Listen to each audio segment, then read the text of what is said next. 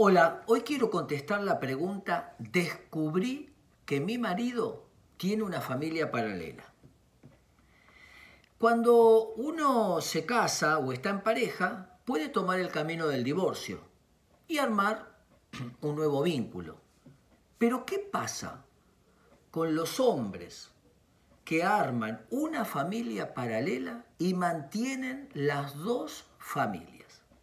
Bueno, lo primero que tenemos que decir es que cuando se descubre es un hecho traumático, doloroso para los hijos y para la primer mujer.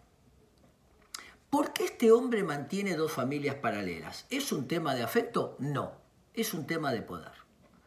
Es una estructura psicopática y narcisística, donde se siente omnipotente de poder mantener dos familias. Se siente omnipotente de no ser descubierto, de poder con todo y de hacer lo que él quiere, es decir, armar su propio código de normalidad.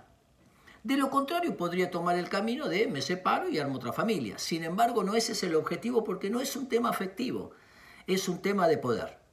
La segunda mujer con la que armó esta familia, también hay un tema de poder, porque esta mujer sí conoce a la primera.